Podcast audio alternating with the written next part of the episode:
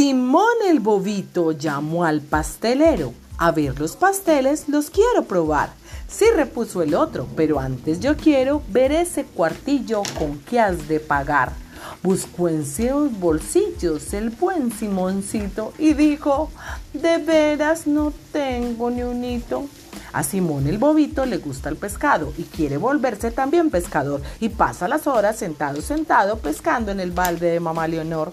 Hizo Simoncito un pastel de nieve y al alzar en las brasas hambriento lo echó, pero el pastelito se deshizo en breve y apagó las brasas y nada comió.